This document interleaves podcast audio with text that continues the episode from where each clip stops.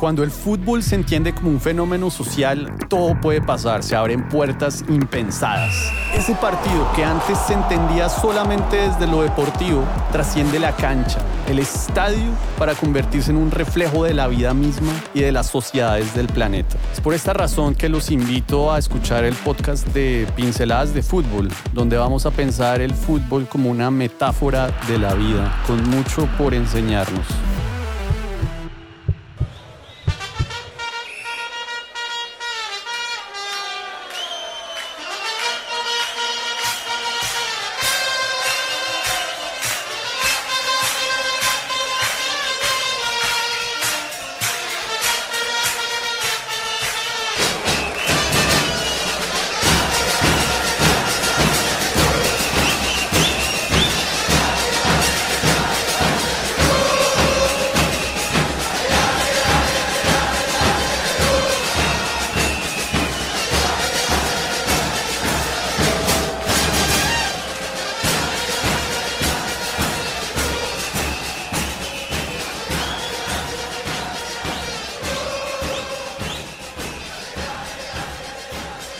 saludo a toda la comunidad de Pinceladas de Fútbol. Yo soy el admin PDF, fundador de este colectivo social y cultural que piensa este deporte desde 2012.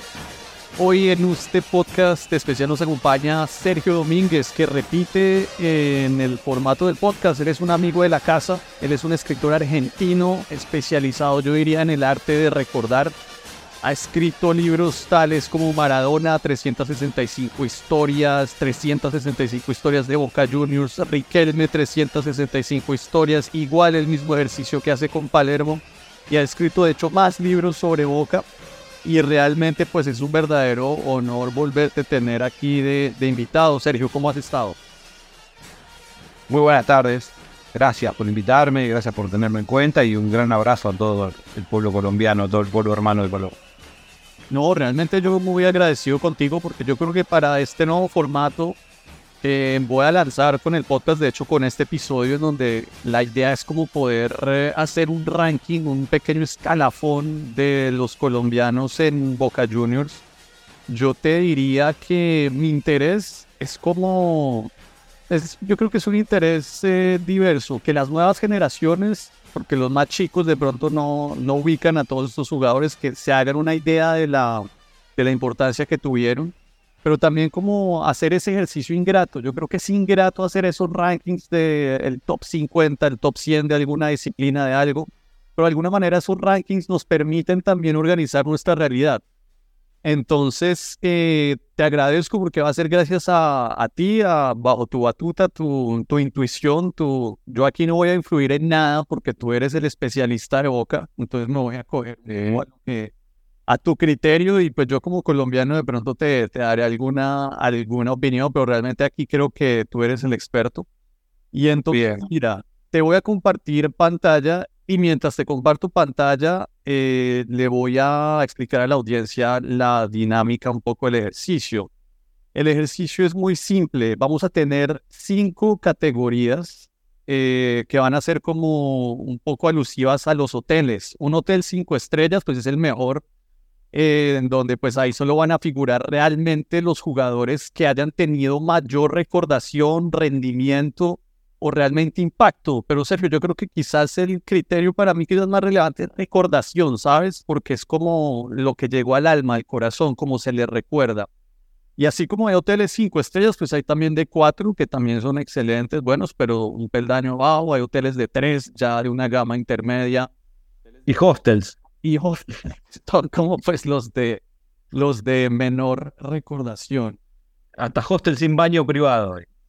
Tal cual. Entonces, al culminar este episodio tendremos ya ese panorama listo, pero antes de iniciar este ejercicio, yo quería preguntándote eh, a Sergio, ¿qué, ¿qué, evoca el jugador colombiano en el imaginario argentino, por ejemplo, cuando, cuando se habla de cómo ven los argentinos al jugador colombiano en 2023, en términos así como generales? Eh, Después de lo sucedido en Río de Janeiro con Fabra, se, ha dividido un poco entre aquellos de gran jerarquía que vinieron a fines de los 90, con algunos que, bueno, que vienen ahora y que quizás tengan el suficiente talento, la suficiente capacidad para haber jugado siete años en la primera de Boca como Fabra, pero que a veces eh, ¿cómo decirlo de una manera simple y que, no ofenda? A veces este, se abre la jaula y se le escapan los pajaritos. O sea, no terminan de serlo tan, tan, eh, ¿cómo te podría decir? Vivos, como se dice acá, no sé si allá sería lo mismo. O sea, terminan cometiendo algunas cosas que son de, de, jugadores este, que no son lo suficientemente inteligentes. Este, y todavía un mes después estamos muy dolidos con lo que Fabra hizo en la final de la Copa Libertadores. Yo estuve en el Maracaná y fuimos tan ilusos que cuando llamaron, cuando Roldán llamó al bar pensábamos que iba a cobrar penal por la boca, pero de repente nos dimos cuenta de que no iba a hacer eso. Y bueno, entonces eh, está dañado un poco esa imagen por, lo, eh, por algunos sucesos. Lo, de Villa también fue bastante relevante acá en la opinión pública. Este, bueno, Juan Fer Quintero, este, Cardona, jugadores este, que tienen mucho talento, pero de repente físicamente no, no, no, están, no están con ese nivel de compromiso que, que, podrían demostrar. Entonces, este, hay una división. Yo creo que los jugadores tipo, bueno, los tres colombianos históricos de Boca, Córdoba, Chicho y, Patrón, son este, superhéroes, cinco estrellas, eh, hotel con piscina climatizada, con habitaciones este, con spa. Eh, Iván Córdoba, Juan Pablo Ángel, este, Yepes, o sea, a ver, este, me puedes ayudar para ir un poquito más este, con gente que haya quedado en el recuerdo, pero son jugadores de colombianos este, que acá en Argentina marcaron una etapa y fueron la puerta que se abrió para que todos, a partir de ese año, o sea, en, los, en estos 23, 25 años, eh, hayan venido siempre el jugador colombiano, sea muy tenido en cuenta. Este, pero, eh, bueno, como te digo, los últimos, los últimos saltos de fábrica son este, jugadores que muestran talento, pero no muestran inteligencia. Yo creo que este, un abrebocas eh, y tu diagnóstico, pues, de alguna manera me parece muy válido. Creo que, pues, obviamente han los de la generación dorada quizás dejaron la barra muy alto, pero entonces veo que el colombiano sí sigue evocando imaginarios de talento exquisito, pero también fragilidad física. Principalmente inteligencia, ¿sí? Porque eh, el dicho argentino valora mucho el jugador inteligente. O sea, a ver, este, a ver, Quintero después del gol que hizo en Madrid, yo creo que nunca tendría que haber sido de River y ya se fue dos veces. Este, y después este, Cardona en Boca podía haber hecho mucha más historia y, quedó siempre en la puerta. Este, y en Racing directamente no mostró que no estaba comprometido con el equipo. Y bueno, y ya te digo, o sea, yo creo que pasa por esa diferencia. Este, eh, a ver, este, unos meses antes ahí de la, de, en el 2018 se había descubierto el tema del peluquero, creo que me imagino que se habrá comentado mucho en Colombia con con tres jugadores de boca, este, donde eh, las chicas que estaban ahí, bueno, hablaron cosas. Entonces, hoy con, con un celular que, que graba, con alguien que quiere ganar notoriedad hablando, contando cosas, hay que ser inteligente, ¿sí? Porque, a ver, nadie, nadie seguramente va a desmentir que los colombianos de fines de los 90 tenían sus salidas nocturnas, que, que quizás este, eran jugadores también que, que, les gustaba la rumba, pero dentro de la cancha eran jugadores que, defendían a, muerte la camiseta y ganaron todo y, fueron pilares fundamentales en la, conquista, sin ningún tipo de dudas. A ver, te repito lo Fabra, que es el caso más fresco, ¿no? Este Fabra no ha vuelto a jugar después de la final de Río de Janeiro y quizás sea difícil de que vuelva a jugar. Este, lo cubrieron con una lesión que, bueno, no, estoy muy este, seguro de que la lesión haya sido para que él no, volviese a jugar. que siempre dio esa sensación, o sea, un jugador que por ahí te podía sacar un zapatazo de, 35 metros, como en la final con Tigre de la Copa de la Liga del año pasado y te la clavaba en el ángulo, o que podía ser un jugador muy inteligente, un jugador muy apoyado por Riquelme, ¿sí? que siempre decía que no era nuestro, nuestro jugador este, más importante, este, y sin embargo, la final, o sea, no estuvo a la altura futbolística, primero, pero también después cuando Boca quedó con un jugador más y podía haberse tirado a empatar el partido nuevamente y llevar a los penales, que sabemos que ningún equipo quiere jugar contra Boca en los penales, y eh, bueno, él tuvo ese ataque de, digamos, esa, ¿cómo te podría decir? O sea, ese impulso, porque bueno, eso yo lo vi después, volví a Buenos Aires a la imagen, Y me parece que fue un impulso, ¿no? Un impulso de tirar un cachetazo cuando hay 50 cámaras grabando. Entonces, este, y aparte, ¿en qué momento el partido fue? Cuando faltaba poquito y ah, quedaban 15 minutos como para que Boca no encierre a Fluminense y que por ahí empate y que pueda llevar el partido ahí. Entonces, bueno, pero nada, siete años en la primera Boca no se juega de casualidad. Entonces, mira, eh, veo que la herida de Fabra sigue abierta y sigue fresca y quizás lo seguirá. Entonces, para dar inicio al ejercicio, yo te propongo que empecemos con. Ya estás viendo la pantalla, ¿cierto? Exacto, sí, sí. Entonces, mira, te propongo que empecemos con Luis Amaranto Perea, así como para romper el hielo, que no sé qué recuerdo tengas de él, pero pues incluso creo que él salió campeón en Muy bueno. Lo que ocurrió que nunca bien te supo qué pasó cuando Amaranto debió afirmarse en la titularidad. Eh, él llegó en 2003 después de ganar la Copa Libertadores Boca, que él jugaba, si no me equivoco, en el DIM. Este, y, mm, si no me equivoco, vos me corregirás, porque ahora medio que se me hizo una laguna. Este, y él vino como central y debutó, me acuerdo, en la cancha de Racing. Yo estuve en ese partido, ganó Boca 4 a 1. Y los mismos este, gente de Racing que estaba viendo el partido conmigo decía, qué prestancia tiene ese jugador. Se nota que tiene una categoría impresionante. Este, se nota que tiene, tiene muchísimo, muchísimo nivel. Bueno, entonces Bianchi lo, lo colocó teniendo en cuenta que estaban Esquiavo y Burdizo en ese tiempo, que eran inamovibles. Lo colocó por, la, por el lado derecho y rindió también. En la final contra Milan fue uno de los mejores jugadores.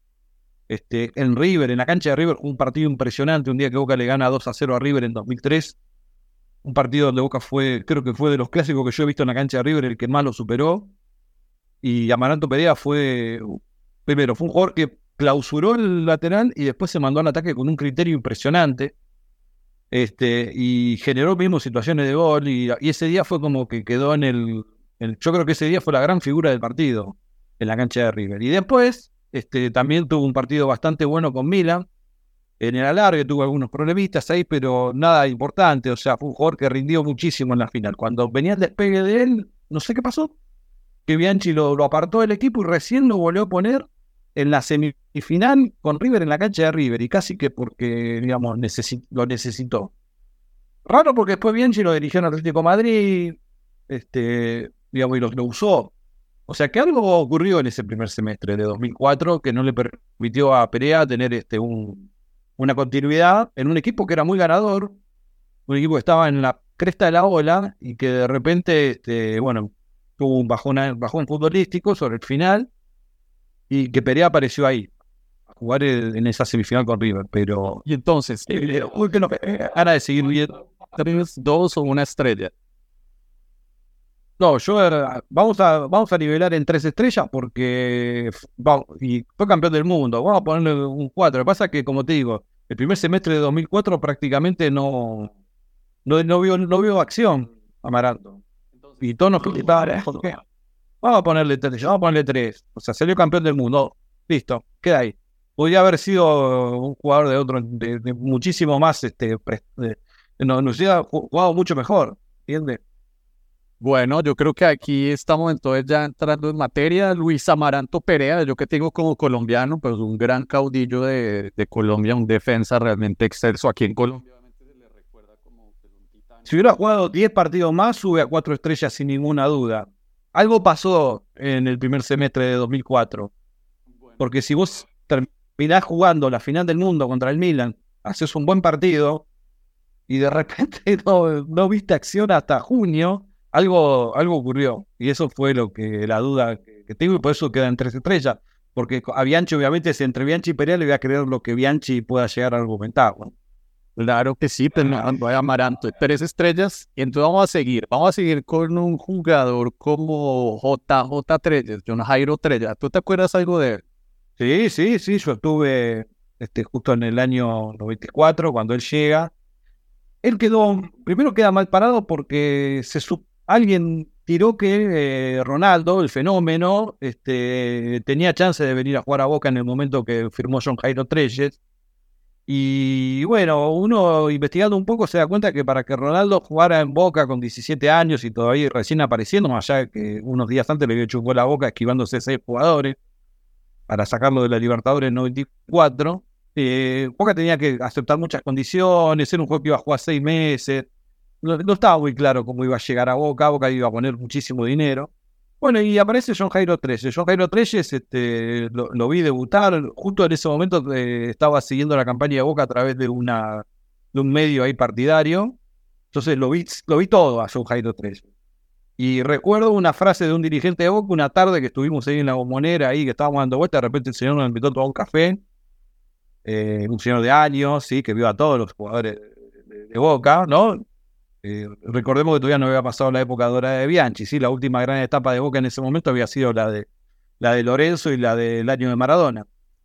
Y, este señor estaba muy enojado porque decía que John Jairo Telles se asustaba cuando entraba a la bombonera. Un tiempo, hubo una jugada quiebre que yo no me olvido más que fue en su primer superclásico, unos 10 días después de haber llegado, que le ponen una pelota cruzada y él enfrenta al arquero, la toca por arriba bien, pero cuando la pelota está entrando, este, Fernando Gamboa la saca de cabeza. Iba a poner el 1 a 0 parcial. Eso quizás para un jugador que después demostró tener ciertos temas anímicos, esto hubiera sido importantísimo, ¿no? Hacerle un gol a River. O sea, lo mismo que quizás le, pasó a Cavani ahora cuando le anularon el gol por eh, media uña de que el VAR nunca, nunca lo vio si realmente estaba habilitado o no, pero lo anuló igual. Este, bueno, y son, son jugadores de, ese, de ese tipo. O sea, ese dirigente me dijo, ese muchacho siente que entra a la arena a pelear con los leones, no a jugar con la camiseta de boca. Entonces, este, enseguida la gente le tomó bronca por eso, porque era un jugador que mostraba que le estaba costando el tema anímico de. O sea, era un jugador que se notaba que tenía condiciones. Yo eso no lo voy a negar. Y, realmente eh, vos lo veías en los entrenamientos, porque yo también iba a los entrenamientos en aquel tiempo. Lo trajo un técnico como Menotti, que era un técnico que respaldaba mucho al jugador, ¿sí? Respaldaba muchísimo al jugador. Y te repito, yo estaba en Boca en ese momento muy... Vi a ver los entrenamientos, todo. Y Trelle nunca despegó. Trelle nunca maduró. Trelle nunca mostró. Le dieron muchas oportunidades. Y encima era un momento donde Boca tenía que salir campeón como sea. Y, el 9 de Boca era John Jairo Trelle. O sea que imagínate que toda esa presión se le cayó en la, espalda. Claro, y llegó con la reputación de haber sido campeón con Nacional de Libertadores y era jugador de selección Colombia. Y veo aquí la portada del gráfico, o sea, sale Trelles como la figura rimbombante de contratación de Boca. En ese momento, eh, Boca podía traer dos, trajo a Trelles y a Ivo Basay, al chileno, que lo trajo por unos partidos porque estaba jugando en México y tenía un contrato muy alto, entonces este, en ese momento la Liga Mexicana estaba parada hasta el Mundial 94 y este, vinieron los dos. Y Basay hizo, varios goles, quedó con un recuerdo muy bueno. El que quedó con Trelle fue, vegetó en Boca un año, creo que llegó, creo que se fue cuando vino el equipo de Maradona, Canilla y todos esos jugadores. Pero ya en el primer libro de pases trajeron delanteros. Entonces el jugador seguramente se habrá derrumbado todavía más anímicamente. Entonces, este, Boca empezó a jugar ya con Sergio Martínez, con eh, Beto Carranza, que, que, lo, que Menotti lo hizo, lo hizo casi un nueve goleador y Trelle no aparecía en la, nómina, no aparecía entre los titulares. Y, y nada, después vino Alfonso Yamí en el, en el receso del verano del 95 Fíjate, estamos hablando de seis meses después de que Trelle firma con Boca, ya se estaba buscando que Boca habló con Valenciano, me acuerdo, que estuvo este, en conversaciones. Era la época donde acá en el fútbol argentino, con el dólar y valía como el peso, se podía traer lo que, casi lo que uno quería. Entonces, este, Valenciano estuvo en negociaciones, me acuerdo que Oman Vichy, un montón de jugadores se tiraron en ese momento, y terminó viendo Alfonso Yamí, que la gente tiene un recuerdo hermoso también al negro Yamí. ¿Sí? O sea, es un, jugador que cayó simpático, pero Trelle no. ¿Sí? Entonces, Trelle, no, la turbina Trelle. En el último, el que si está algún familiar amigo mirándolo, y bueno, es la realidad. Eh, Boca no perdona. O sea, Boca sos este Gardel o sos, este, no sé, bueno, Arjona difónico, no sé. Entonces, John Jairo La Turbina, lo siento, el dictamen y veredicto es irrefutable categoría una estrella. Totalmente. y yo creo que él lo tiene que. Él, él sabe que fue una estrella Entonces sigamos, por ejemplo, con. Uh, yo creo que este jugador me parecerá muy interesante. ¿Lo reconoces? Claro que sí. Claro. Fabián Vargas, que llega también. Ese, ese caso me parece bien interesante porque pues él es posterior a la, al trío dorado de, que tú ya habías mencionado, pero me, me parece curioso saber qué recordación tiene en el corazón de hincha de Boca Fabián Vargas. Fabián, Vargas está muy bien recordado en Boca.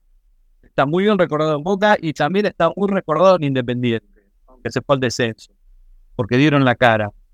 Porque fue un jugador que siempre dio la cara. Y en Boca, este, él llega después de la Libertadores de 2003. Eh, Bianchi mismo dijo, ¿cómo corría ese pibe? La verdad que corrió los dos partidos que jugamos contra, contra él. Este, siempre corrió, siempre metió, siempre fue un jugador de otro, de otro nivel. Entonces él eh, sugirió su contratación y Vargas empezó a jugar recién en 2004 en Boca. ¿sí? El primer semestre de 2003 jugó poco. Este, viajó, digamos, a Japón en la final del 2003, pero se afianzó en 2004. Y lo de Vargas, que yo lo estuve pensando cuando vos me, diste hoy la, digamos, el, el tema de que íbamos a charlar. Vargas quizás haya tenido algunas cuestiones eh, relacionadas por ahí con alguna, cuando que, son esas circunstancias que a todos en la vida tenemos por ahí la gran oportunidad y que por ahí, por alguna otra razón, no, la, no las podemos aprovechar. Eh, Vargas era titular indiscutido en la Copa 2004 y pone en riesgo la clasificación en la cancha de River cuando le sacan la doble amarilla y a los dos minutos mete el gol este, eh, Lucho González y, empareja la serie. Y Vargas quedó como que fue expulsado y perjudicó al equipo. Después, este, bueno, jugó, se adaptó a cualquier puesto. Con el Chino Benítez jugó casi de enganche, de 10. Este, después con Coco Basile él ya estuvo menos tenido en cuenta y se fue a jugar al Inter, ¿sí? de Porto Alegre.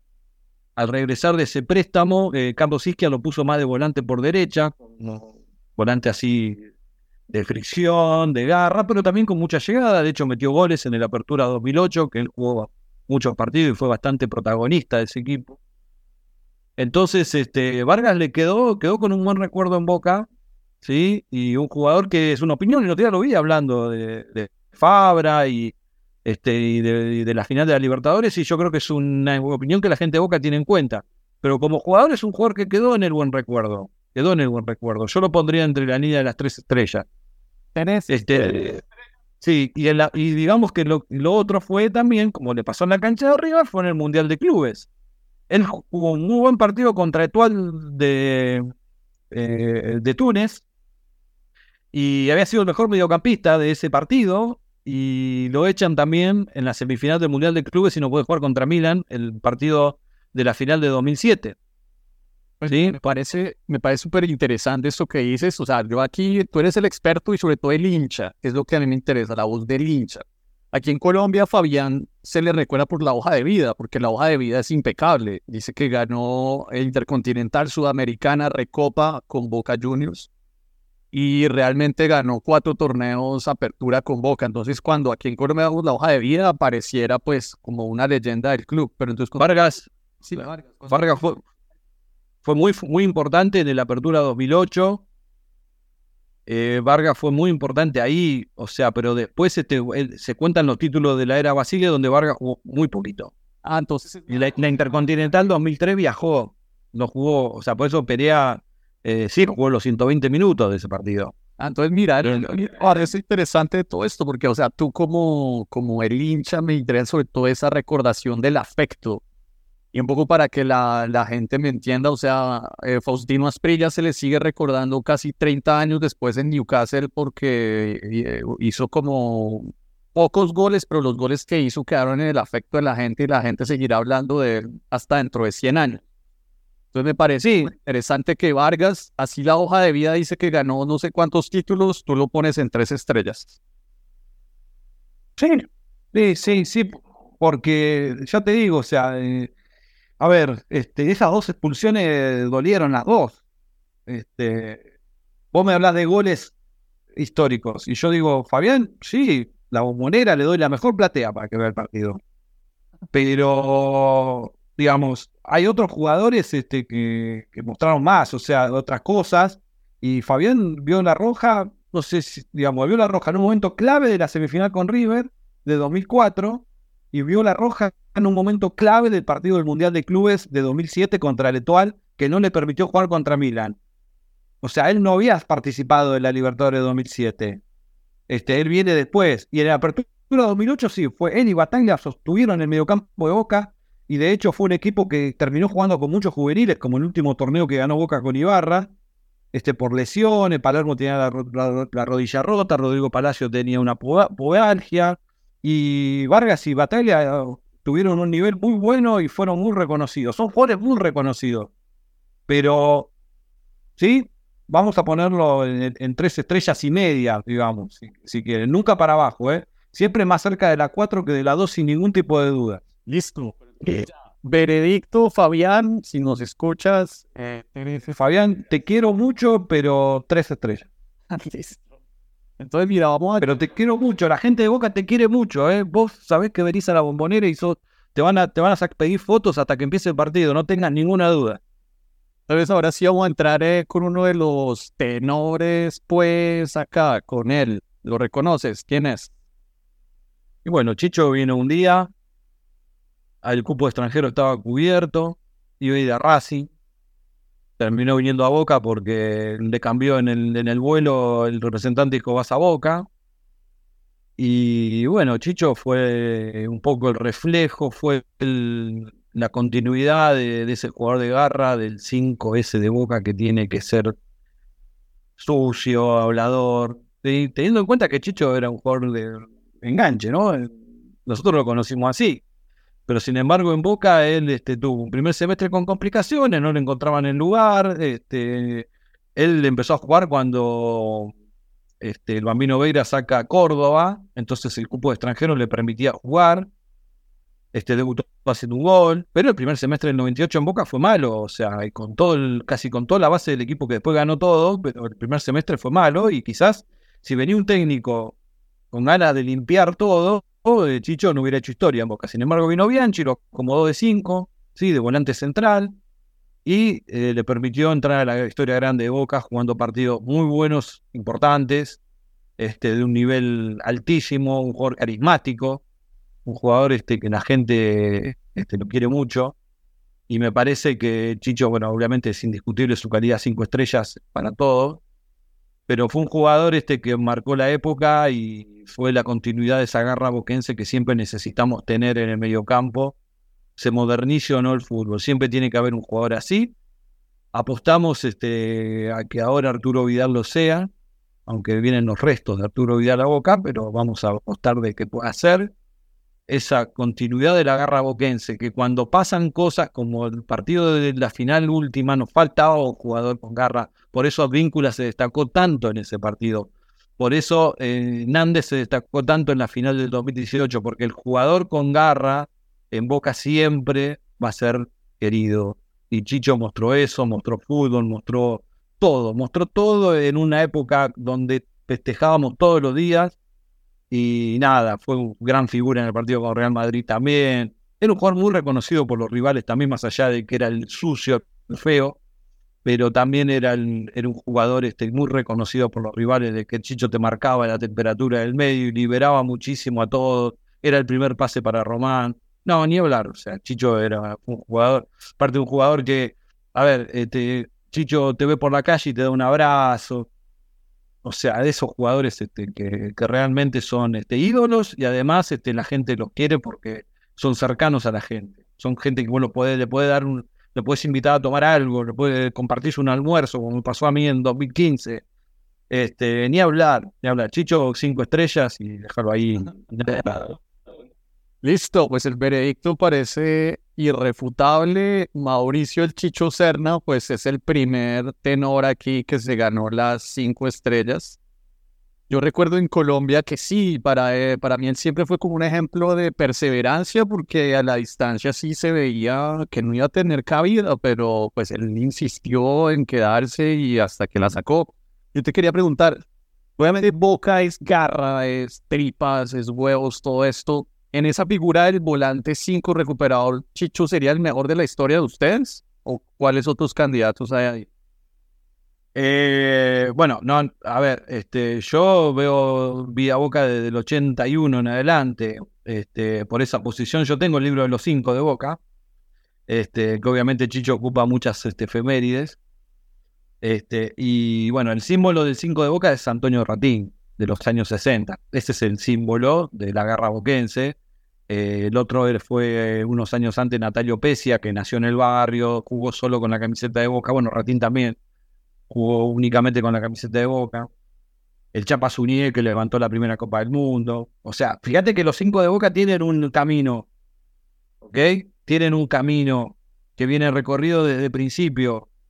O sea, el 5 de Boca tiene que mostrar eso. Y Chicho estuvo a la altura de esa, de esa gente, ¿sí? De, de, de Pesia, que Pesci era más tipo un tirado más a 6 que un 5, este, pero era el símbolo de la garra boquense de los años 40, de los títulos del 44, de los 10 años sin título y después volver a ganar, de haberse salvado el descenso en la última fecha del 49.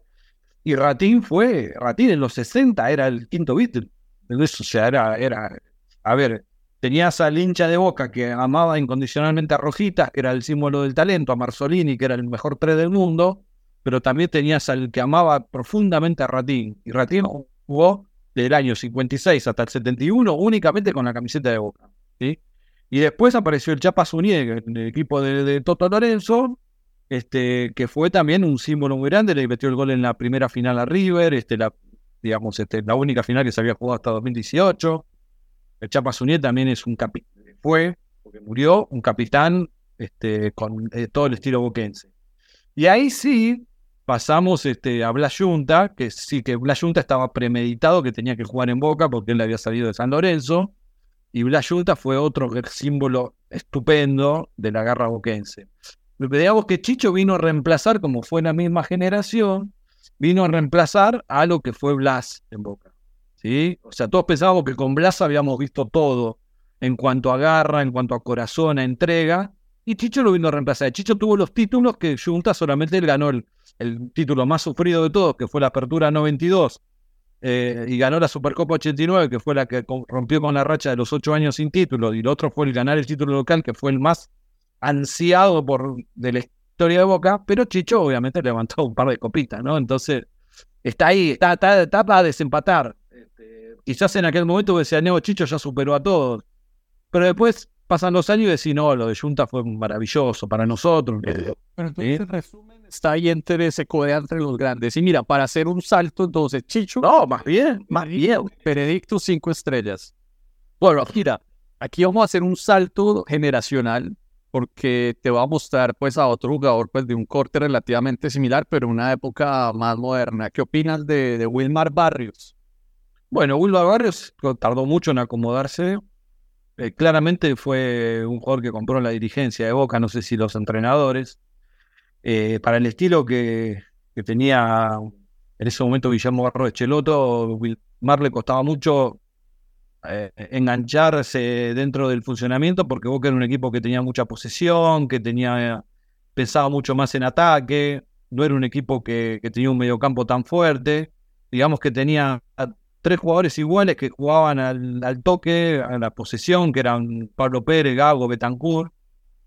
Eh, Betancourt hoy jugador internacional, pero que en ese momento en Boca este, estaba recién madurando.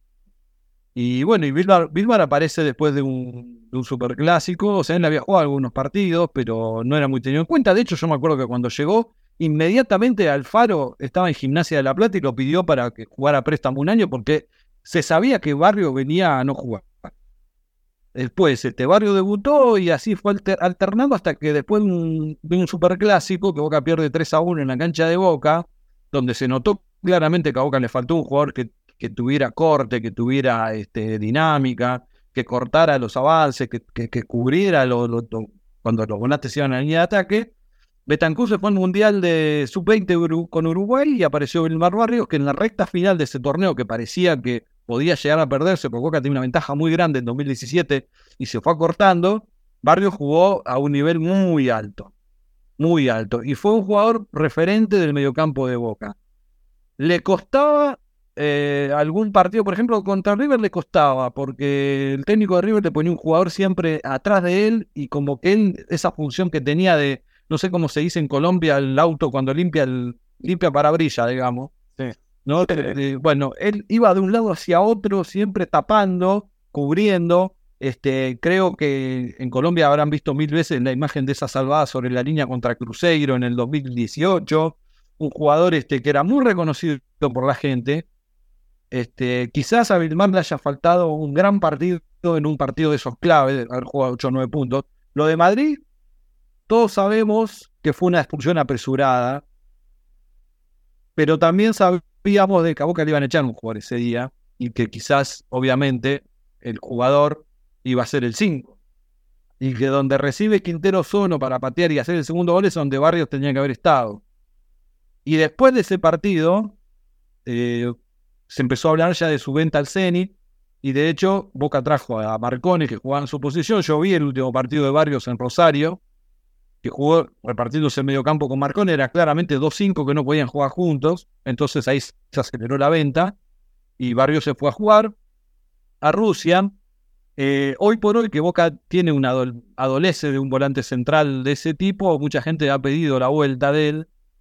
Este, digamos que también fue maltratado por, por algún dirigente, por el tema de la expulsión de, Madrid, en lugar de, digamos, de ponerse de su lado y decir que fue expulsado este, por Cuña de manera muy apresurada, en un momento clave del partido donde todo iba a los penales derechito, este, se prefirió decir que Barrio se había equivocado, y de hecho este, ya se lo había molestado. Yo me acuerdo cuando estaba por llegar el Mundial 2018, en la previa de ese partido con Junior de Barranquilla, que empatan 1 a 1 con Junior, este, que también habían salido a decir que Barrio no quería jugar, eh, Barrio estaba con una dolencia y no quería jugar para cuidarse para ir al Mundial de Rusia.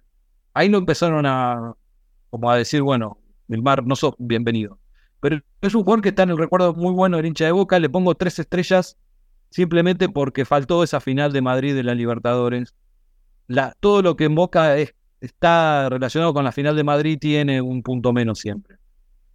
Siempre. Mira, muy válido. Entonces, de Wilmar Barrios, o sea, de Wilmar obviamente tenemos el mejor de los conceptos en Colombia, un pilar clave del mediocampo de, de la era Peckerman y demás. Entonces veo que el veredicto ha sido de tres estrellas. Era cuatro, pero como jugó la final de Madrid y encima fue el expulsado, le sacamos.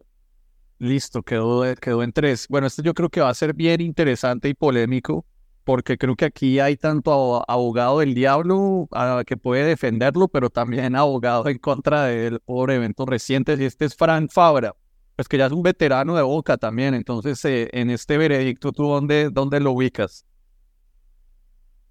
Sí, yo lo, lo, lo mismo que Barrio, resta una estrella eh, con esto que pasó en Río de Janeiro. lo sostengo en tres estrellas porque siete años en la primera de Boca no, no juega nadie, porque es un jugador que cuando está enchufado es imparable, es un jugador de, otra categoría, pero cuando está desenchufado, mamita. ¿Y tú crees que ya tenga algún futuro en Boca? Yo, yo para mí no debería tener un futuro en Boca, porque ya está, eh, ya agotó. Pero sí que el balance general, o sea, fue un jugador este que tiene una categoría para jugar, un jugador este que, digamos, siempre aportó lo suyo, subiendo, eh, en ataque, a veces en defensa también, a veces cerrando, pero un jugador que tenía sus siestas en momentos clave de algunos partidos este, que a veces hacían que, se, dividiera la gente entre quien lo amaba y quien lo insultara. Entonces lo dejamos en tres por una trayectoria inmensa, por los títulos, por un montón de cosas, porque él fue partícipe de todos los títulos, salvo cuando tuvo esa lesión en la rodilla antes de Rusia. O sea, se salvó de la final de Madrid, o sea, no está entre los incinerados de la final de Madrid, pero este, yo creo que con esta de Río es como si hubiera estado en Madrid. Y ya te digo, la gente no este, admira su capacidad, o sea, como cuando esté está enchufado, cualquier técnico del fútbol argentino te lo dice, cuando Fabra pasa corriendo por la punta del lado de los bancos de suplentes y uno lo ve que está con el ojo de tigre puesto, bueno, prepárate porque te va a hacer sufrir muchísimo. Ahora, cuando Fabra está con, digamos, este, está medio ahí, viste, pensando en la rumba y bueno, eh, es una puerta abierta en la defensa de Boca, este, no creo, o sea, va a tener que tener mucho respaldo dirigencial para poder seguir, pero a mí me parece que su ciclo en Boca está totalmente cumplido. Y de hecho, bueno, por eso también Boca se reforzó con un jugador de un lateral izquierdo en este principio.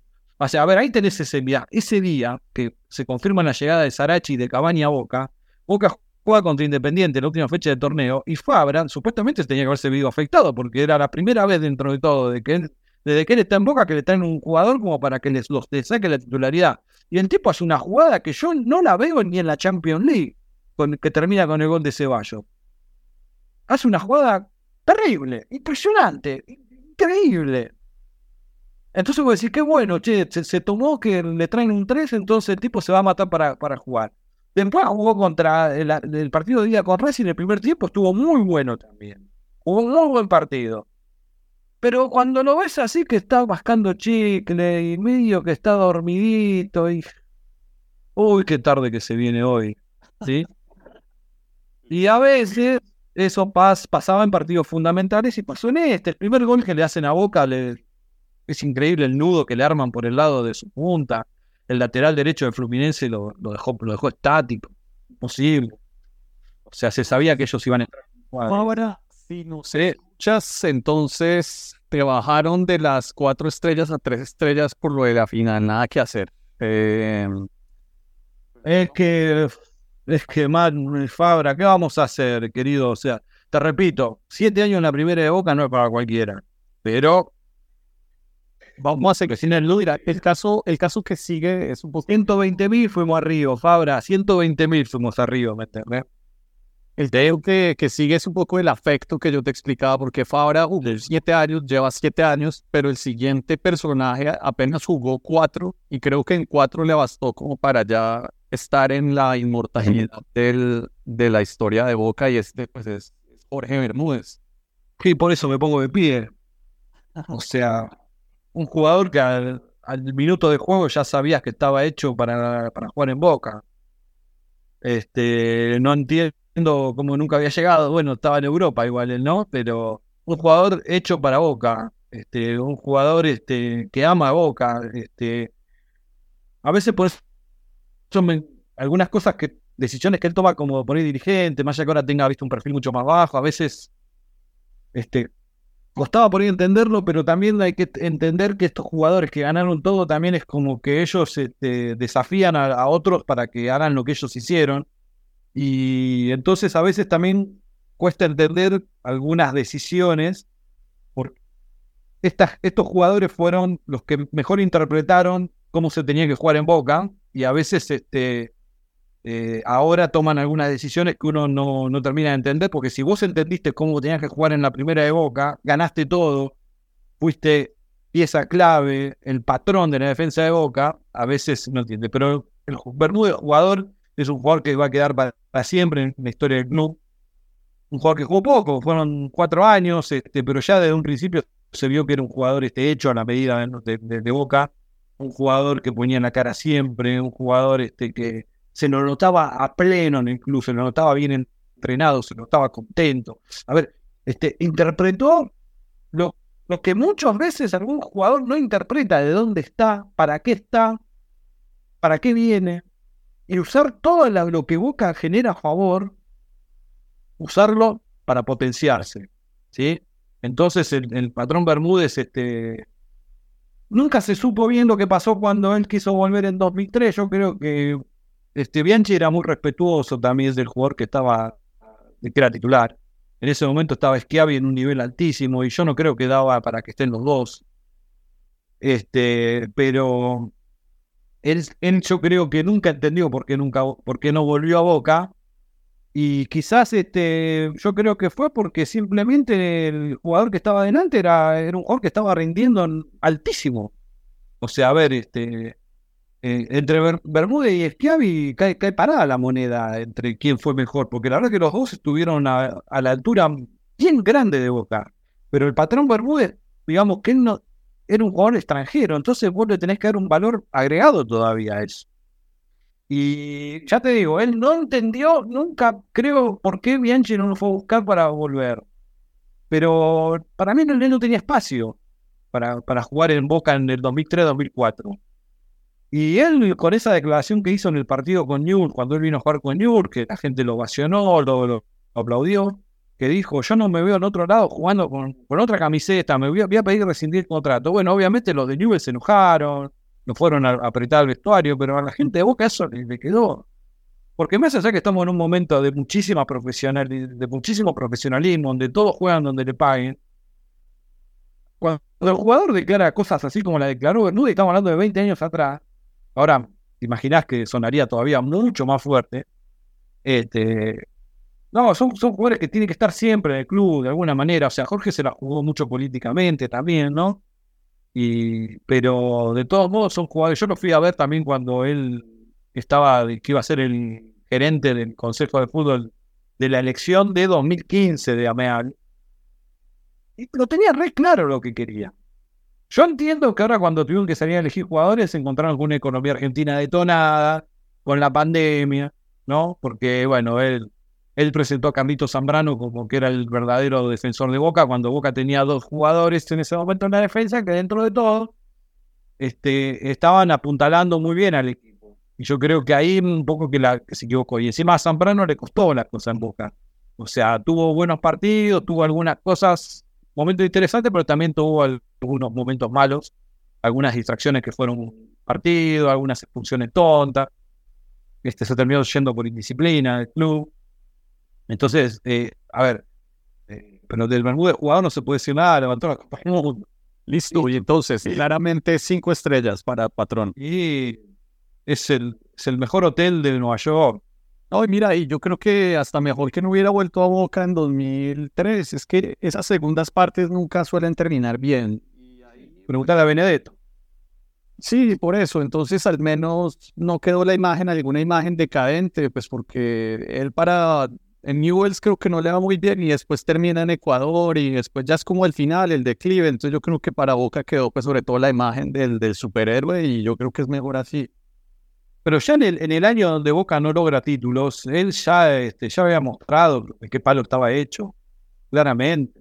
Era un tipo que amaba jugar en Boca. Eso al hincha lo, le da un plus muy grande. Cuando te das cuenta que hay un jugador que, que ama jugar en tu club y en Boca, mucho más. Ya está, o sea, ya te ganó. O sea, ya te ganó. Y el patrón aparte respondía dentro de la cancha. Un jugador de siete puntos. Goles, anulaban los jugadores rivales. Dijo que los jugadores de River se ponían pálidos cuando salían a jugar con Boca. O sea, ¿te imaginas que eso es cine para nosotros? Eso pornografía.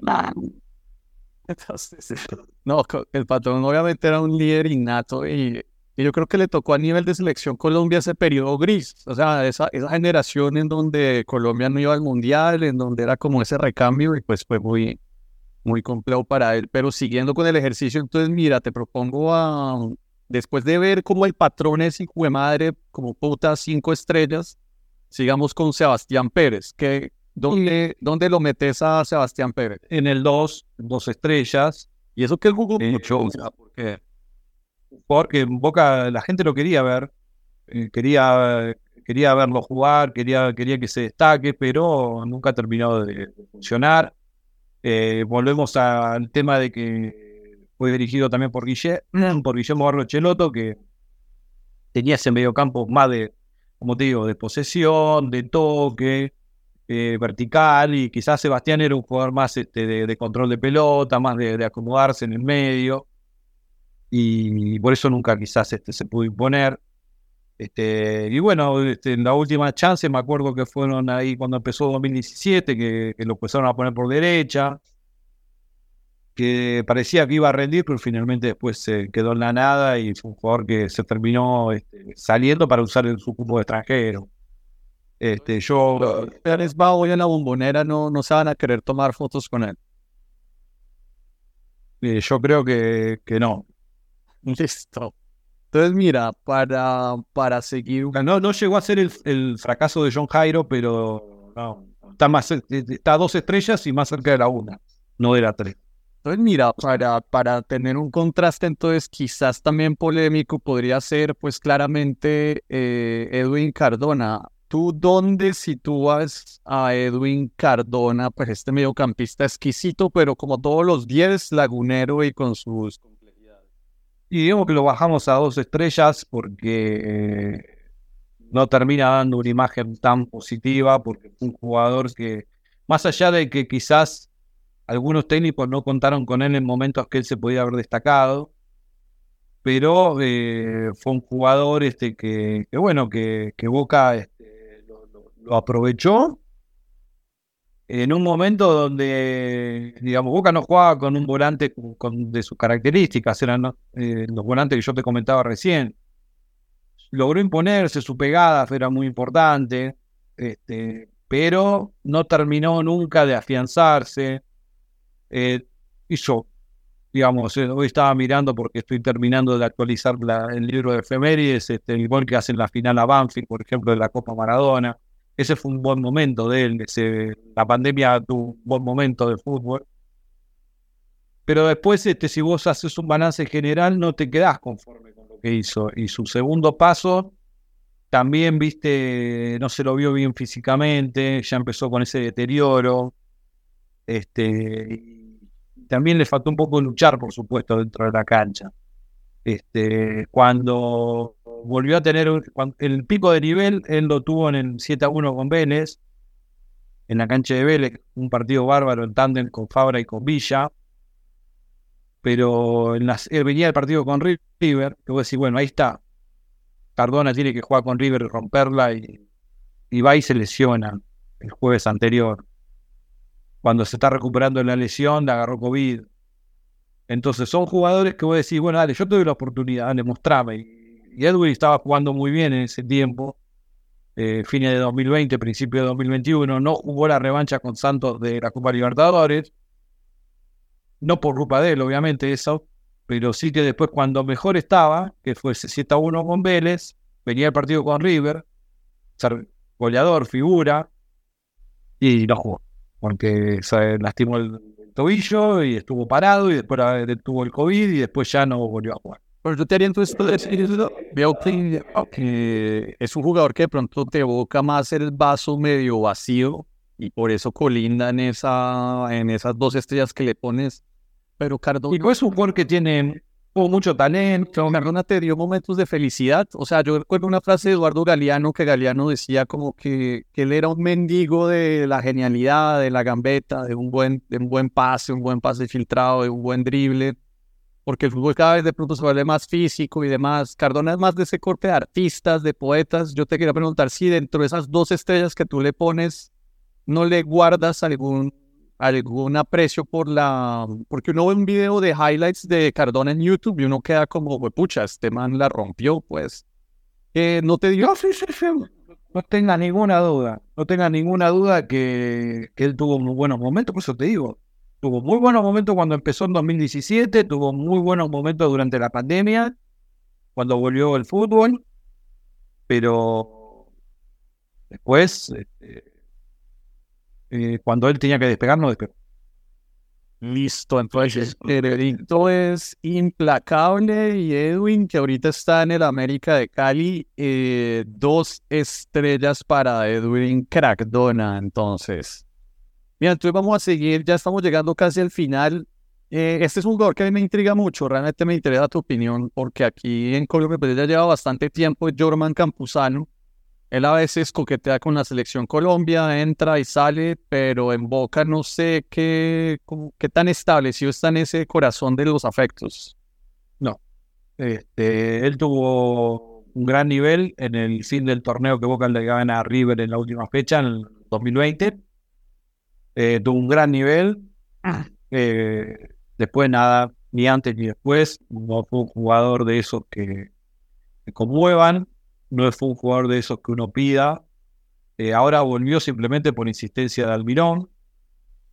Este, si no, no hubiera vuelto a jugar a Boca. Este, un jugador lento para mí, que no se, no se adecua a cómo se juega hoy, por lo menos en, en Argentina.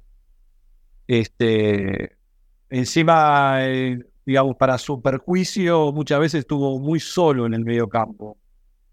Y entonces le costaba hacer el laburo que yo te contaba recién de Barrios. Ese, ese, ese limpia parabrisas que Barrio hacía muy bien, a Campuzano le costaba muchísimo hacerlo. Salir a los costados. Porque a mí me lo vendieron a Campuzano como que era un gran pasador de pelota. Y Campuzano terminó siendo un jugador de esos que estaba más preocupado por cortar que por otra cosa. Y yo realmente creo que si ahora está jugando en Boca es por, es por pedido de Almirón, no fue por otra cosa. Este, y lo, puso en muchos partidos, de hecho, para probarlo, para tratar de darle la titularidad y no, no, respondió. Eh, no es un jugador relevante para nosotros. Yo lo pongo dos estrellas, o sea, eh, yo, pensé que era más, sinceramente. Pensé que era mucho más. Y cuando lo demostró, que fue en, ese, en esos siete partidos de 2020, fue un jugador que realmente la gente lo aplaudía. Cuando recibía la pelota, lo aplaudía en aquel tiempo. Y ahora es un jugador que todos eh, quisieran ver dentro de este, de, los jugadores prescindibles que tienen que salir eh, para no jugar el año que viene, claramente. A mí lo que me fascina de este ejercicio y que quizás la, la audiencia no lo puede sentir es porque yo te estoy viendo en cámara, es el lenguaje corporal. Y cuando, cuando salió el patrón Bermúdez, eh, como que te paraste en adulación al recuerdo del personaje, pero cuando llegó Jorman Campuzano, el lenguaje corporal de tu cara ya y porque aparte tiene, como lo de Fabra, tiene recuerdos frescos. Tiene recuerdos frescos. Claro, entonces para, para pasar de frío a calor, pasemos a, a Oscar Eduardo Córdoba. Ah, por favor. Y, digamos, uno vio arqueros en la historia de Boca, el mismo Mono que, es colombiano también, que tenía unas virtudes impresionantes. Eh, Oscar es símbolo de los títulos y con eso tiene un plus inmenso es símbolo de haber atajado bien en los superclásicos y es símbolo, es un plus impresionante. Eh, pero Córdoba, el primer partido ataja con Independiente en la bombonera, pero después el segundo es en la cancha de Vélez. Yo fui a ese partido. Córdoba sacó un tiro libre que yo no lo vi en mi vida. O sea, creo que el único que se lo vi fue a Chilaver con el tiro libre de Maradona cuando en el 97 también, cerca de ese partido que tira espontón un tiro libre de zurda, la pelota hace una rosca, se va a meter al ángulo y Córdoba vuela de palo a palo y la saca con el dedo. Entonces dijimos, bueno, Boca tiene arquero. Tuvo un primer semestre muy bueno y después en el 98 empezó a atajar mal, a cometer errores que costaron puntos y lo mandaron a la heladera, digamos, lo mandaron arriba, ahí donde va la carne, ¿no? Donde va el pavito para Navidad. Cuando parecía que su historia en Boca iba a ser ya terminada, este, Boca se lanzó nuevamente a comprar a Chilaver, Vélez no lo quería vender, o sea, Boca ofrecía cuatro, Vélez pedía cinco, Boca ofrecía los cinco y, y Vélez pedía seis. Bianchi le dio toda la, confianza. Los primeros partidos fueron muy malos de Oscar, muy malos. Este, en los primeros tres partidos, le meten seis goles en los primeros tres partidos de la apertura 98. Y Bianchi en el, tercer partido de esos, donde había cometido los errores más graves contra Argentino Junior, que Boca logra empatarlo ahí medio de casualidad, Dice, antes que ustedes me pregunten, les voy a decir que el próximo partido el titular es Oscar Córdoba en el. Bueno, a partir de ahí empezó a rendir, empezó a ser un arquero de altísimo nivel, es un arquero muy reconocido, que también creo que tuvo eh, tres años, no más época como el patrón, nos quedamos con ganas de verlo más, pero es un jugador también que habla y nosotros habla Córdoba, listo, se callan todos.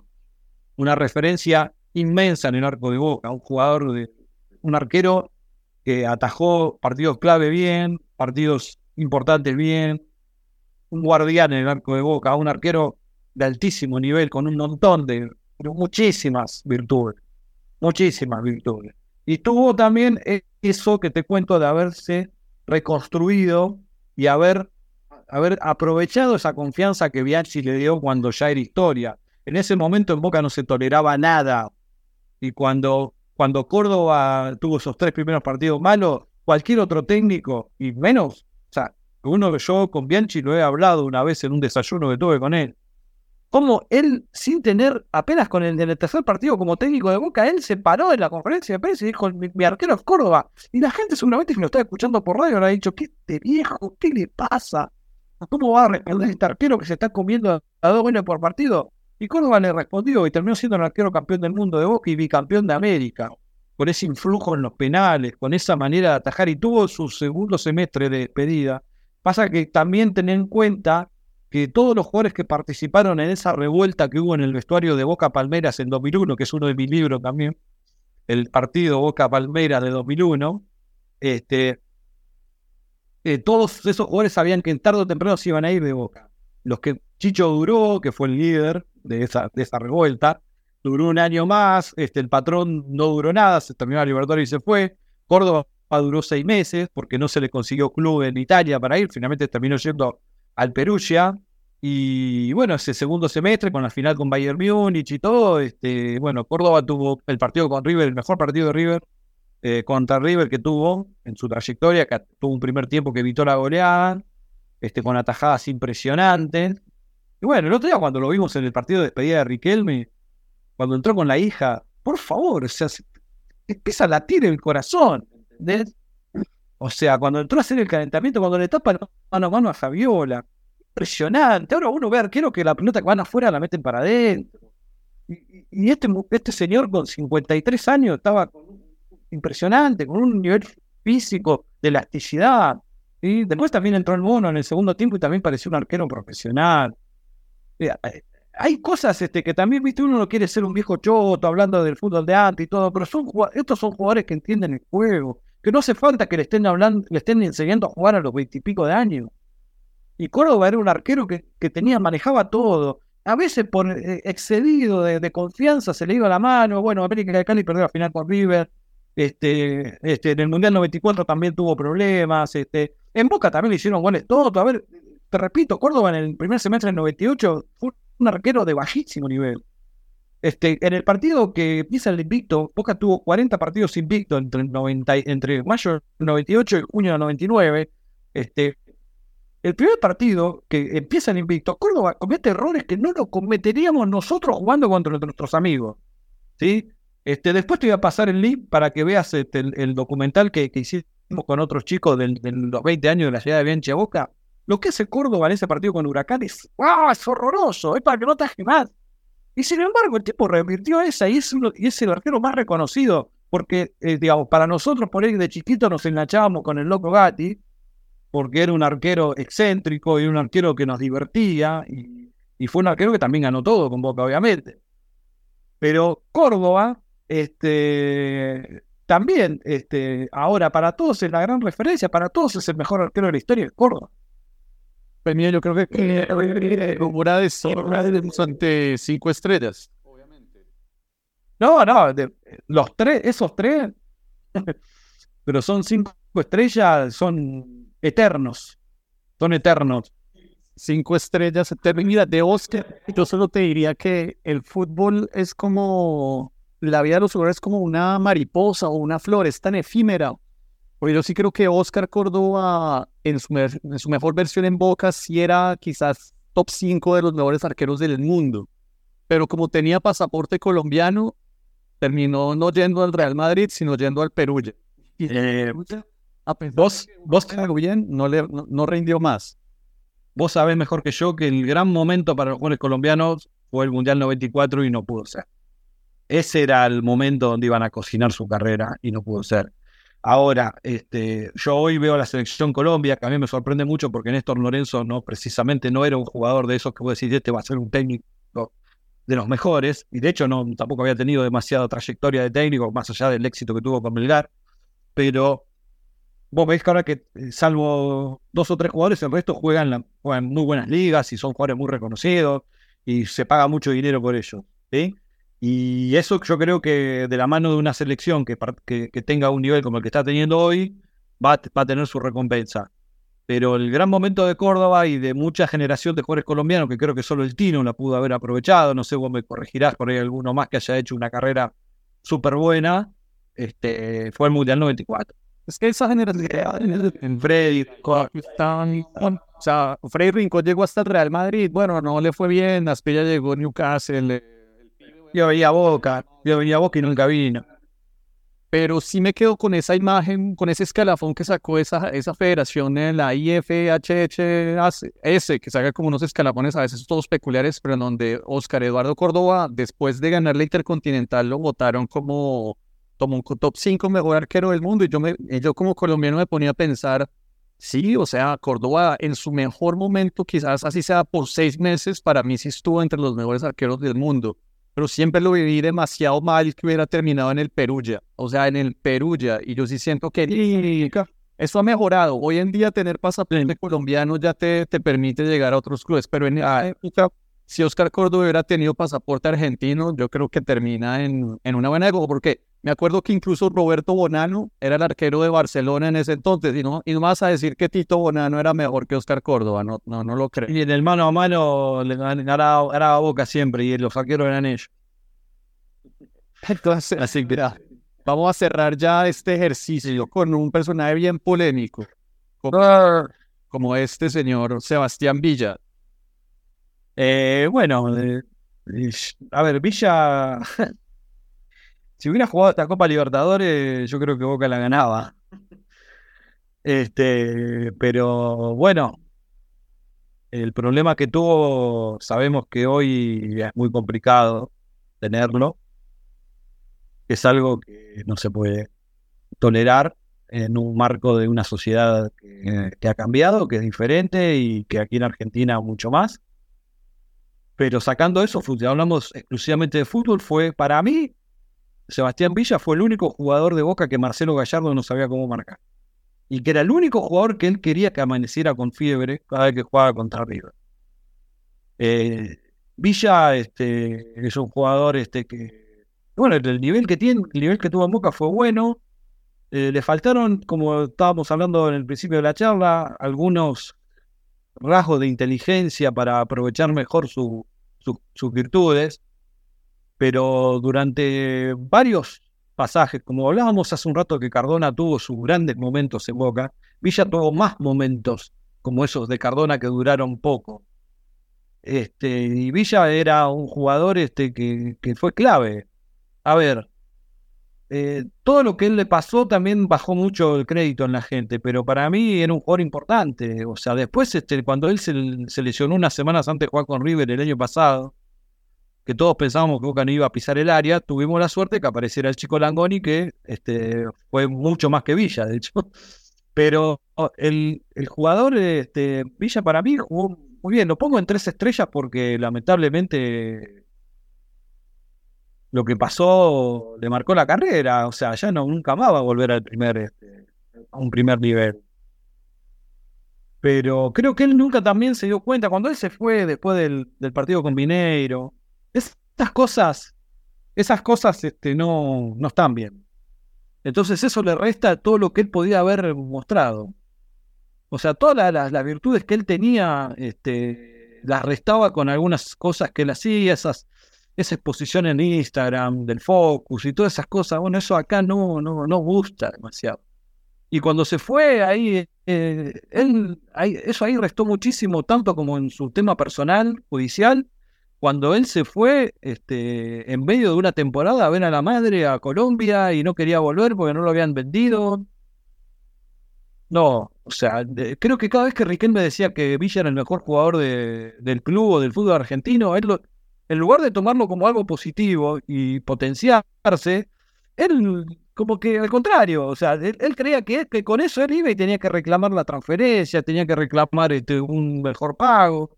No, te está elogiando el mejor jugador de la historia de Boca, es para que sientas ese respaldo y seas el mejor jugador del equipo de verdad. Pero bueno, lamentablemente él este, dilapidó una gran chance de ser un jugador de, te repito, él al lado de Cavani le hubiera hecho hacer un montón de goles. O a Merentiel, ahora que está enganchadísimo, que hace muchos goles. Un delantero de eso, que la defensa, que es, te repito, es un jugador que adolece de cierta inteligencia para jugar fútbol. Pero cuando, cuando está enchufado, es un jugador que ninguna defensa sabe cómo marcar. Entonces, este, ¿cómo no vas a tener un jugador así en el equipo? Bueno, lamentablemente, este, él dilapidó esto y bueno, dilapidó su carrera porque vemos dónde está jugando ahora, ¿no? Y creo que con, con una sentencia y aparte, lamentablemente el año que viene le viene otro juicio más que muchísimo más complicado que que Que veremos a ver cómo se puede, cómo lo va a poder arreglar eso. Pero te repito, futbolísticamente es un jugador de esos que tiene una velocidad que hoy eh, muy poco la tienen. Le faltó inteligencia para ser un jugador mucho más destacado. Pero tenía. Eh, preocupaba. El, el tipo entraba a la cancha y preocupaba la defensa arriba. Lo marcaban a veces de a dos, de a tres, escalonadamente, tratando de frenarlo. Pero bueno, nadie es imprescindible. Entonces, eh, él quizás eso no lo haya entendido. Que nadie es imprescindible. Él se lesionó, entró a Langón y Boca salió campeón. Pero en este equipo, fíjate que vos Calviron lo usó, lo usaba en los partidos donde él iba al tribunal a declarar a la mañana. Vos imaginate en la cabeza de alguien que viene a declarar en una causa donde está para atrás, no es una causa que la estaba manejando dentro de todo, por ahí o tenía una causa más liviana. El tipo declaraba a la mañana y a la noche se ponía en la camiseta y jugaba. En algún momento tenía que explotar de eso. Era imposible. Y eso tuvo mucho que ver eh, con, algunas cosas, este, con algunos bajones que, tuvo. Para mí es un jugador que rindió en el club. Y, es un jugador que yo, yo personalmente lo extrañé en estos partidos de Libertadores donde Boca pasaba por penales, pero era porque no podía ganar el partido, no era porque el rival lo dominaba o porque lo sometía y que Boca de, suerte terminaba en los penales. No, Boca no podía definir los partidos en, ninguna de las series, por eso fue que fue a penales en las tres series. Y imagínate con Fluminense. Pero bueno, ya está.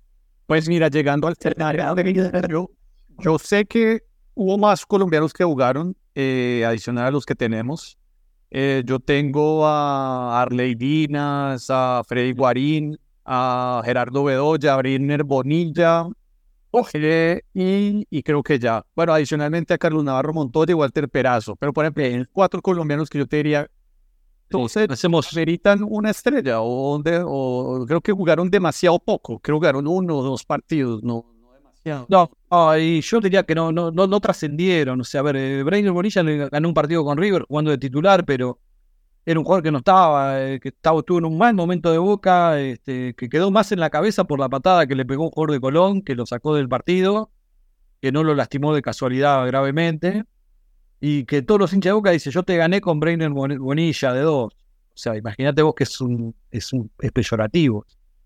Este, lo había recomendado el patrón también, este, pero bueno, llegó en un mal momento también de Boca, pero era un jugador que no tenía el nivel para jugar en la primera de Boca. Gerardo Bedoya era un jugador que creo que estaba hecho para jugar en Boca, pero lamentablemente esa Copa Libertadores no terminó bien con el escándalo contra Chiva de Guadalajara. A mí me hubiera gustado que se quede, Después Boca trajo a, Grupo Viesa en esa posición, que fue un jugador que rindió mucho, pero Bedoya estaba para quedarse en Boca. No tengo, no, no sé muy bien por qué se terminó yendo. Hubo un cambio de, plantel muy grande en ese invierno de 2005 y Bedoya yo creo que fue arrastrado con eso.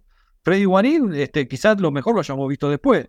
Cuando debutó en el 2006 de la mano de Basile, dos o tres partidos jugando de ocho, no nos mostró gran cosa. O sea, era un jugador más no me pareció que hubiera sido un, jugador para decir, uy, che, mirá el jugadorazo que nos perdimos, porque en Boca tenés oportunidad, tenés pocas oportunidades para demostrarlo. Y ese fue rápido, se notaba que se terminó formando en Boca, que Boca lo compró como una inversión quizás, este, para terminarlo de formar y después hacer dinero. Y ese fue el propósito para que él llegó a Boca, no para jugar. Y el último, Rey Dinas, también vino como para reforzar la defensa, jugó partido, dos partidos de Copa Sudamericana, muchos partidos en reserva, que es el partido que se jugaba antes del partido de primera. Yo lo he visto jugar, me acuerdo un partido con San Lorenzo, Morocho alto. Vino más que nada a rellenar y nunca tuvo chance porque Boca tenía jugadores asentados en esa posición en aquel momento. Te repito, eran Schiavi, Burrizo, y jugadores este, que, que, fueron a base del gran campeón de América de 2003. Entonces, si no le pasaba nada a Schiavi o a Burdizo, que se habían afianzado con el maestro Tavares este, de, de, titulares, Ardina no iba a jugar nunca. Y terminó no jugando nunca. Jugando esos dos partidos de Copa Sudamericana y hasta ahí. Nada más. Ellos, todos ellos diríamos una estrella porque jugaron demasiado poco, o sea, son como casi que no, no tienen una recordación verdadera. Es que, es que para mí, si vos le ponemos una estrella, parece que hubieran sido un desastre. Para, qué sé yo, a mí me parece que Bedoya no, Bedoya no pudo demostrar que, digamos, que, que podía jugar en Boca. Este, Freddy Guarín tampoco. Freddy Guarín por lo menos jugó en un equipo. Claro, Freddy Guarín, ponerles una estrella sería castigarlos, cuando en realidad se obviamente que no figuraron. O sea, pondría, el que merecería una estrella sería Brainer Bonilla, pero también parece que sería un poco injusto porque no llegó a jugar 10 partidos Boca. Eh, Trelle jugó, Trelle tuvo un año y medio. Dejemos este. ejercicio así, para resumirlo entonces, cinco estrellas, Chicho, Patrón Bermúdez y Oscar Córdoba, cuatro estrellas no hay. Bueno, subamos, subamos a Maranto Perea cuatro estrellas si no lo querés dejar vacío. Pero no, no, es que yo no lo quiero. No, me parece un interesante porque, o sea, me parece, y te digo por qué.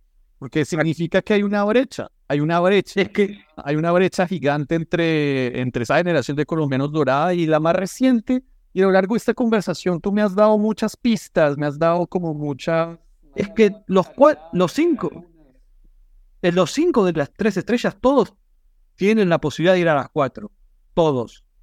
Lo que pasa es que hay cosas que restan que para mí no son, no son cosas, este, no son detalles. Camaranto Perea en su mejor momento haya desaparecido de la primera de Boca y con un técnico como Bianchi que sabemos cómo piensa, es porque algo malo hizo. Que Fabián Vargas justo en los partidos más calientes haya tenido la rojita con River y la rojita contra el Etual. Te, te repito, a todos los... Está todo bien con vos, Fabián, pero justo esos dos partidos eh, queríamos que jugara la, estuvieras ahí. Eh, Villa es un tema triste, pero sabemos lo que pasó. Eh, Barrios está en, estuvo en Madrid y Fabra, bueno, sus siestas le, costaron una estrella de este juego. Si no irían a cuatro, ningún tipo de duda. Pero sus siestas, este, sus, eh, su almohadita pegada en la cara en algunos partidos, que no fueron que precisamente partidos chicos, esa espaldita cuando tiraban el centro cruzado y él miraba y entraba uno por atrás y te metía el gol. Pero con la pelota en los pies, lanzado en ataque, Pabradona. Mira, pues tengo que me parece interesante dejarlo así, porque si no hay cuatro estrellas, si a ti no te brotó espontáneamente, me, me gusta esa idea de que había una brecha y que quizás ojalá en el futuro más colombianos que vayan puedan poblar esa, esa categoría o si no, pues volver a llegar al nivel pues de, de Chicho el y, Bermúdez. Y el colombiano que queremos ver, el colombiano que queremos ver en Boca es Campas, pero bueno, también cuando Boca lo fue a buscar en 2018-19 le pidieron un montón de dinero y después este, el jugador tuvo un bajón que no sé qué le habrá pasado porque desapareció de las grandes luminarias y ahora volvió en Rosario Central, ¿sí? Hizo un gran campeonato hizo un gran campeonato y fue un jugador que Boca siempre lo tuvo en cuenta. Y bueno, y el caso de Luis Díaz, que Boca y River lo fueron a buscar en la misma semana y que quedó acá como que Gallardo fue el que se interesó y yo sé que los mellizos Barro de Cheloto lo seguían de hace mucho tiempo a Luis Díaz. Y, bueno, ¿quién te hubiera dicho, no? Y el arquero, el arquero que, es, que atajó en Tolima, eh, Montero también es un, arquero que en Boca siempre interesó. Sí, es Montero, ¿no? ¿Verdad? El arquero. Ese arquero siempre interesó en Boca. Pero bueno, también con el tema de dinero, viste, acá está, eh, Argentina está muy, muy complicado para traer jugadores extranjeros, algo que sirvan para dinero. Te cuento así, o sea, por ejemplo, el tema captación, que es un tema que para mí es muy importante. Yo fui a la conferencia de prensa después de la final de la Copa, donde estuvieron Dinis y, Arias, y Arias habló de Boca eh, maravillado, diciendo, le ganamos a un gigante, a un equipo tradicional, a un campeón. Y yo digo, en ese momento pensaba ahí dentro de la sala de conferencia mirándolo, digo, cómo Boca eh, ni siquiera se pudo acercar a Arias cuando todavía no era un jugador, viste, para que vaya a Brasil, de decir, bueno, te hago esta oferta, venía a jugar un año a Boca. Entonces, eh, si Colombia sigue teniendo esos jugadores acá en Argentina, tiene la puerta abierta. Eh, Arias ha mostrado ser un jugador bastante inteligente, que te repito que para mí es el déficit hoy del jugador colombiano que viene a Argentina. Su inteligencia. ¿Sí? Acá en Argentina la inteligencia vale muchísimo. El hincha no tolera el jugador que hace cosas tontas, para decírtelo suavemente. Listo, pues eso, pues, ya llegando al final, eh, quedaron con dos estrellas, pues Sebastián Pérez Cardona de Campuzano y con una una J 3. pues lo único que podía haber subido de, de estos es Cardona a 3, pero bueno, nada, no, este, yo lo dejo en dos porque pudo haber dado muchísimo más.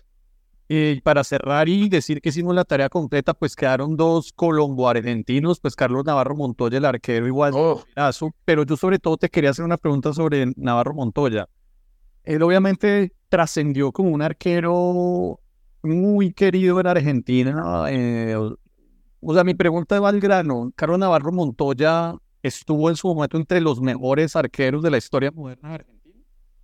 Si no fuera por el, si Navarro Montoya no hubiera atajado eh, en ese repechaje de Colombia del Mundial 86, hubiera sido el arquero de la selección argentina en el 94, en el Mundial 94 y el Mundial 98. No tengo ningún tipo de duda.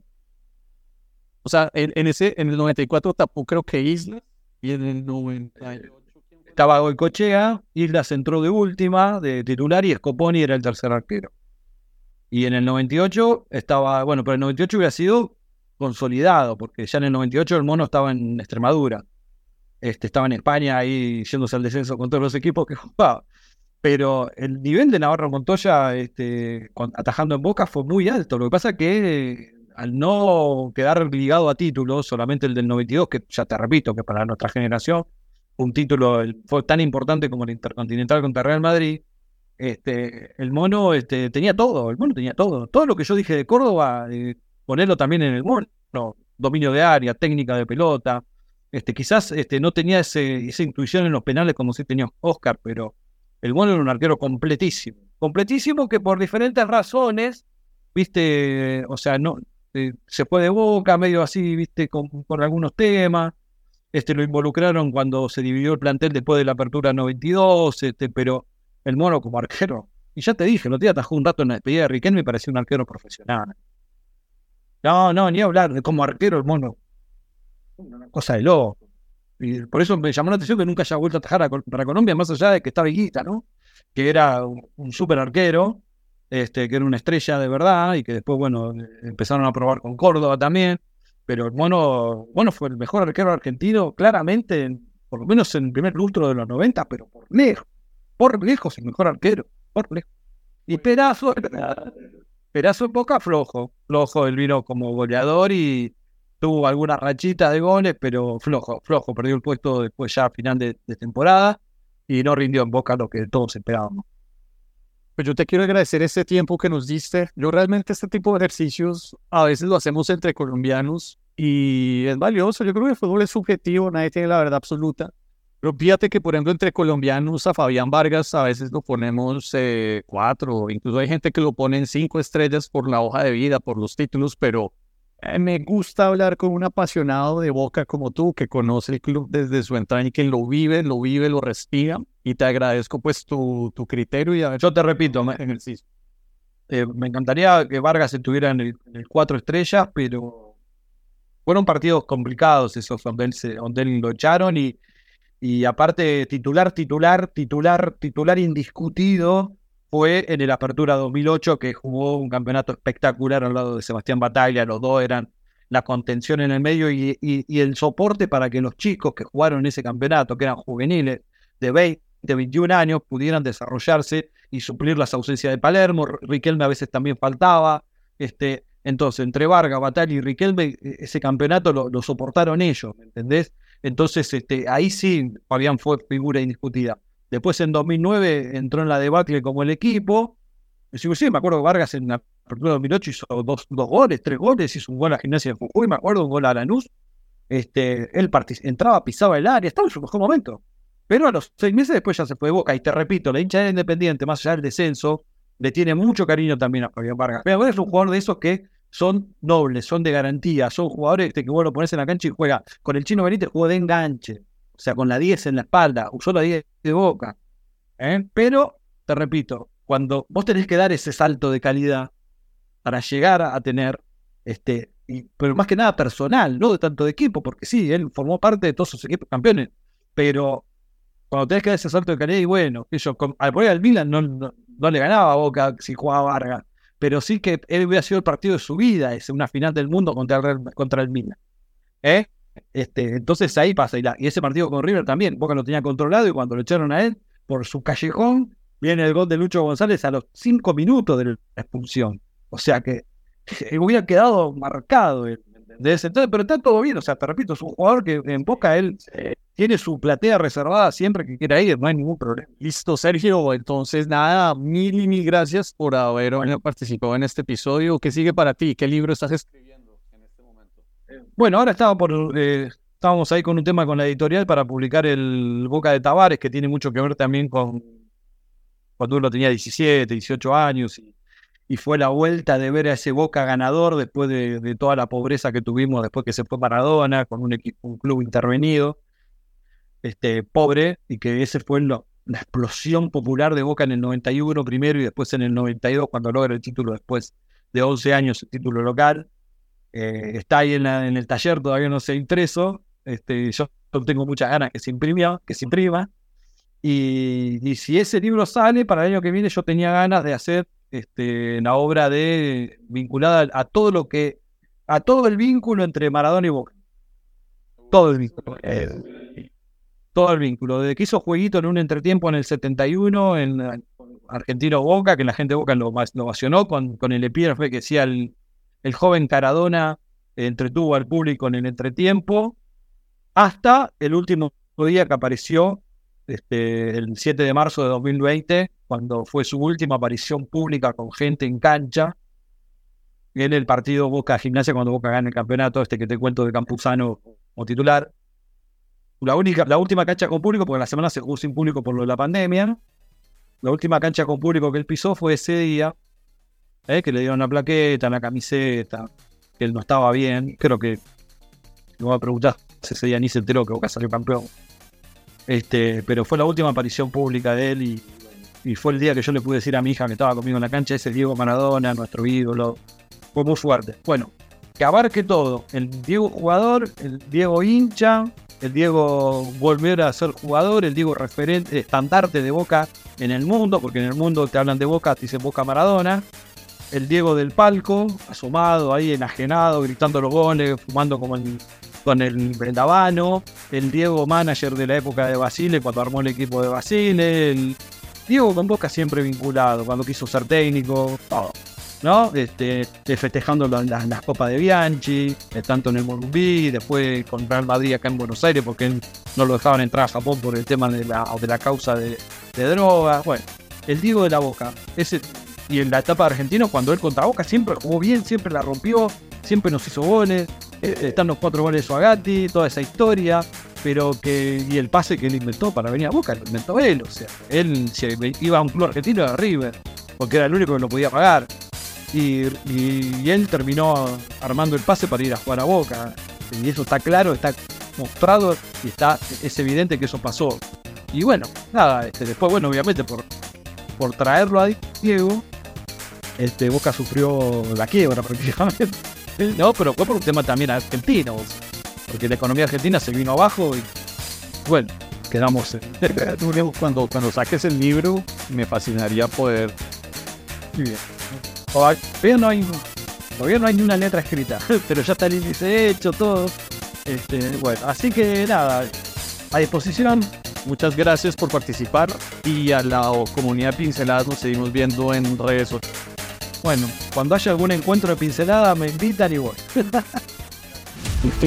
Con Pinceladas de Fútbol he publicado dos libros, Pinceladas de Fútbol en 2018 y Por Amor al Fútbol en 2021, ambos disponibles en autoreseditores.com para toda Latinoamérica. Para más pinceladas de fútbol, nos vemos en Facebook e Instagram.